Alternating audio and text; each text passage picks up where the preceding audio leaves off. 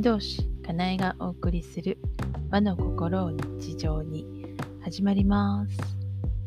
この番組は和の心を大切にしたいと思う方へまた自分の未来は自分で作っていきたいと思う方へかなえの視点でいろいろ語っている番組です。今日はちょっと遅れたんですけど暦二十四節気のお話です。最近師匠から二十四節気のお話を聞くチャンスがありました。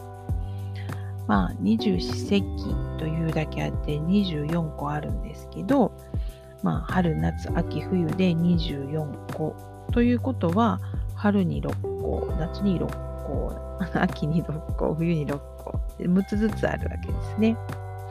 で、今は、あの、えっ、と、立春の後の雨水という時期になります。雨の水と書いて雨水ですね。2月はその先に立春、春が経つの立春っていう節気があって、で、この後の方の雨水っていうのは実は中期っていうんですって。月の初めを節気、後の方中期。中はあの上中下の中、中という字ですね。で、気分の気、天気の気、中気というらしいです。これが陰陽をなすんだよというお話でした。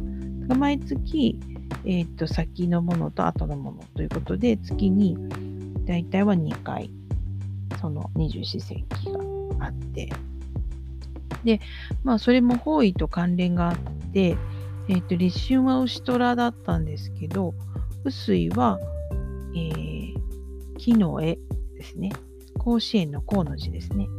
甲羅っていう字ですね。になります。という、なんかちょっと二十四節気について少しあの教えてもらったので、それのシェアをして、薄いっていうのがどんな時期かっていう話ですけど、雨の水って書く通り、まあ、季節はまだ寒いんですけど、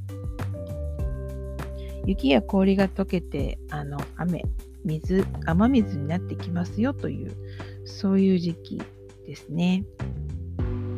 で、その二十四節気の雨水のからの時期をまた3つに分けた七十二項をお伝えすると、最初の3分の1、諸項は、えー、知の小潤い起こる。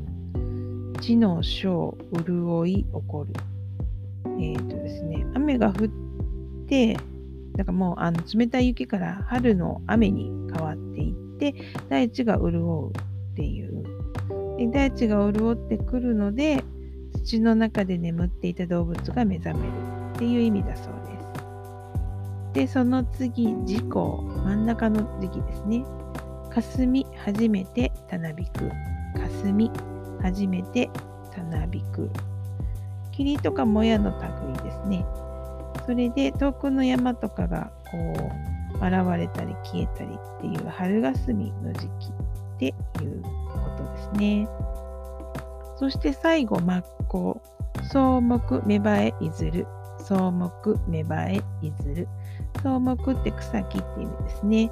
草木の芽が吹き始めますよって、芽吹き始めますよということですね。木がちゃんとまた芽が出てくるっていうのが薄いの最後の草木芽生えするという時期になります。